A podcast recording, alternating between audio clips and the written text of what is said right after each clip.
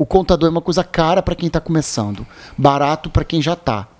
Então, que assim, se você tem um provedor de internet, você está faturando 10 mil por mês, você pagar meio salário mínimo para um contador é tranquilo. Você paga 500 prata para um contador. Agora, você está do zero, tu não tem faturamento nenhum. O ideal é você começar a pagar o contador quando você começar a faturar dinheiro. Então, assim, combina com o contador.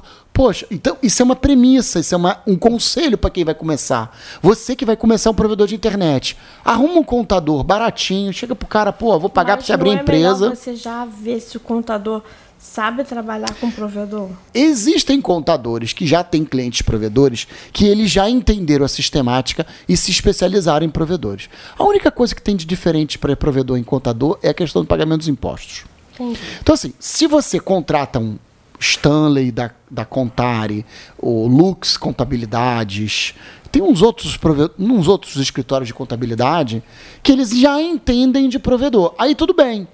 Mas provavelmente o contador da sua cidade, o seu contador amigo que vai abrir sua empresa, ele não entende. Por isso que eu fiz o curso no primeiro módulo, você vai aprender e você vai orientar o seu contador. Ó, a minha empresa de telecom tem que ser desse jeito.